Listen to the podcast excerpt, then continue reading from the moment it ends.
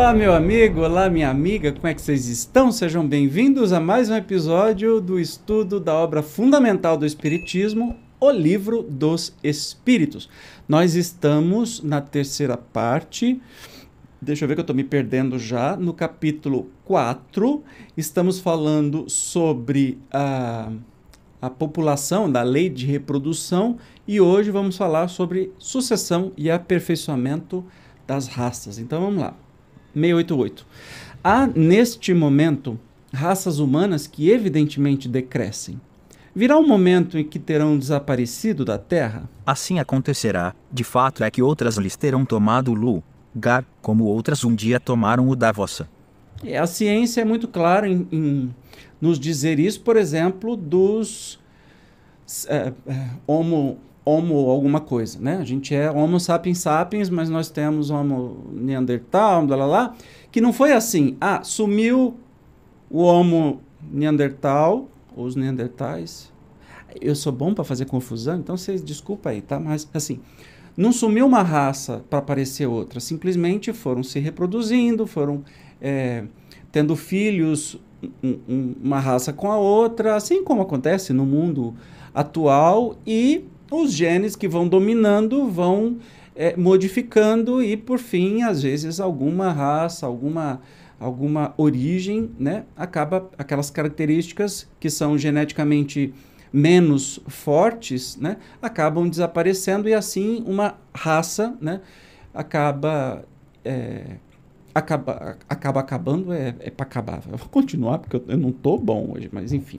689. Os homens atuais formam uma criação nova ou são descendentes aperfeiçoados dos seres primitivos? São os mesmos espíritos que voltaram para se aperfeiçoar em novos corpos, mas que ainda estão longe da perfeição. Assim, a atual raça humana, que, pelo seu crescimento, tende a invadir toda a Terra e a substituir as raças que se extinguem, terá sua fase de decrescimento e de desaparição. Substituí-la-ão outras raças mais aperfeiçoadas, que descenderão da atual, como os homens civilizados de hoje descendem dos seres brutos e selvagens dos tempos primitivos. O mais divertido, é claro, né? É, é, claro, e o Espiritismo, como positivista, está sempre ao lado da ciência, não é negacionista. E é claro que no futuro a nossa raça, sei lá, é, caucasiana, por exemplo, que é no meu caso, ou transparente, desaparecerá e haverá uma raça é, superior a essa no sentido de geneticamente falando, sabe, com corpos mais bem aperfeiçoados, como nós somos raças, né, todos encarnados no planeta Terra, somos raças superiores às de, sei lá, 500 mil anos atrás, com corpos mais aprimorados, com corpos funcionando melhor, né, do que há 500 mil anos atrás. Então, essa é a lógica da, da nossa existência. 690. Do ponto de vista físico, são de criação especial os corpos da raça atual?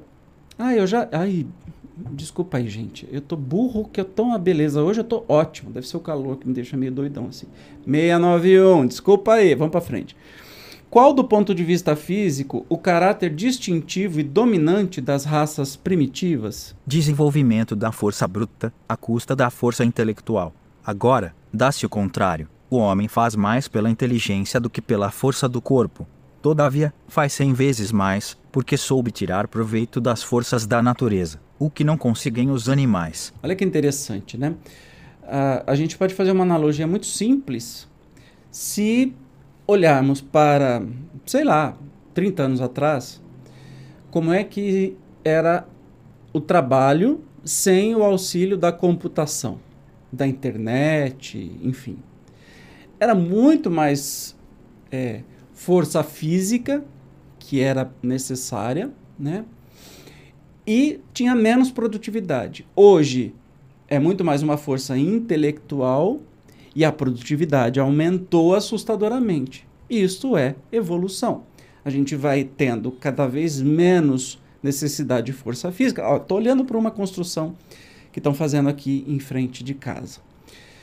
Tem equipamento para tudo.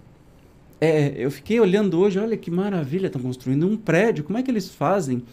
Antigamente tinha que levar tijolo por tijolo, né?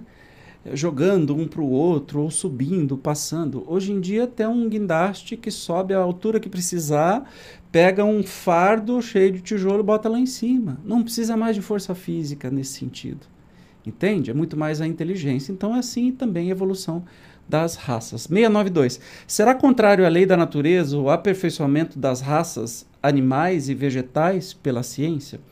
Seria mais conforme a essa lei deixar que as coisas seguissem seu curso normal? Tudo se deve fazer para chegar à perfeição e o próprio homem é um instrumento de que Deus se serve para atingir seus fins, sendo a perfeição a meta para que tende a natureza. Favorecer essa perfeição é corresponder às vistas de Deus. Exatamente, nós somos co-criadores, né?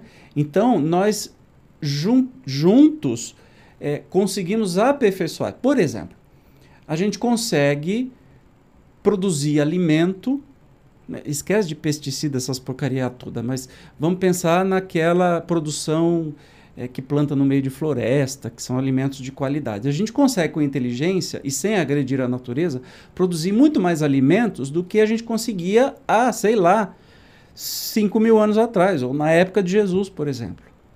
Né? Por quê? Porque a gente desenvolve com inteligência a gente está desenvolvendo sementes melhores geneticamente, um monte de outras coisas. Ah, mas seria importante deixar que isso acontecesse por causas naturais? Não.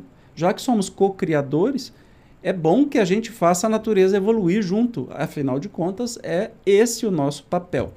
Tem uma subpergunta. Geralmente, os esforços que o homem emprega para conseguir a melhoria das raças nascem de um sentimento pessoal e não objetivam senão o acréscimo de seus gozos. Isto não lhe diminui o mérito? E a resposta: que importa seja nulo o seu merecimento, desde que o progresso se realize. Cabe-lhe tornar meritório pela intenção o seu trabalho. Ademais, mediante esse trabalho, ele exercita e desenvolve a inteligência, e sob este aspecto é que maior proveito tira. Ou seja, a evolução vai acontecer de qualquer jeito, mesmo que é, por exemplo, vou voltar a falar uma coisa temporal da pandemia. Porque teve muito investimento, muito interesse financeiro de desenvolver vacinas. Quem desenvolvesse a vacina mais rápido ia ganhar muito mais dinheiro, porque o mundo todo ia consumir. Portanto, se desenvolveu vacina num tempo recorde. Tira o mérito do desenvolvimento? Ah, então eles fizeram por dinheiro e não para preocupado com o homem. Claro que fizeram por dinheiro, não fizeram preocupado com o bem-estar da nação. Não fizeram. Os cientistas eu acho que, que fazem, mas não quem investe. Investiu, que é retorno e poupudo, e estão tendo. Né? Isso tira o mérito da invenção de uma vacina tão rápido? Não, obviamente que não. Ou seja, dessa vacina também virão curas, virão outras vacinas, as vacinas de RNA, tecnologia supernova, virão curas de muitas outras doenças, né? Então assim, isso faz o planeta evoluir. Não há nenhum demérito nisso. A intenção de cada um, aí cada um vai se acertar com a sua própria consciência e depois com, a, com o que vier depois. Então, não tira mérito nenhum. Beleza? Terminamos por hoje. No próximo é, capítulo. Capítulo? Não, capítulo não. Próximo episódio nós vamos falar sobre sucessão e aperfeiçoamento das raças. Eu te espero, como sempre. Até lá. Tchau.